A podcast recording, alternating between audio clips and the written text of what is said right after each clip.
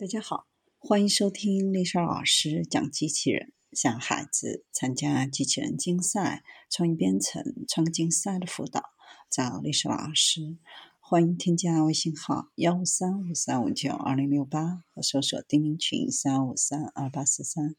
今天丽莎老师给大家分享的是，麻省理工推出仿生无人机，具有非常强的灵活性和韧性。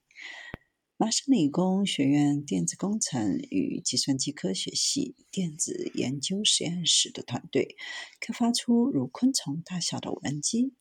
看起来有点像一个带记忆的小型盒式磁带，重量只有零点六克，大约相当于一只大黄蜂的重量。这种新型无人机可以帮助人类执行农作物授粉或对狭小空间进行检查等任务。团队目前还在研制外入蜻蜓的无人机。昆虫在飞行中具有非凡的特技性和韧性，能够在充满挑战性的空中环境保持这些特性。哪里有阵风、障碍物和不确定性，昆虫都能够突破。大型无人机通常是由电机来驱动。但电机在缩小尺寸的时候就会失去效率。研发小型无人机充满巨大的挑战，需要开发出不同于大型无人机的紧凑型结构。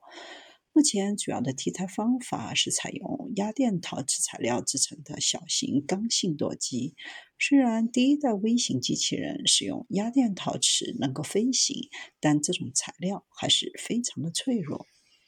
团队设计出的这种弹性的微型无人机，使用的是新型软舵机来提供动力，而非坚硬易碎的舵机，使得无人机能够承受现实飞行中的客观环境，可以在非常复杂的空间里机动。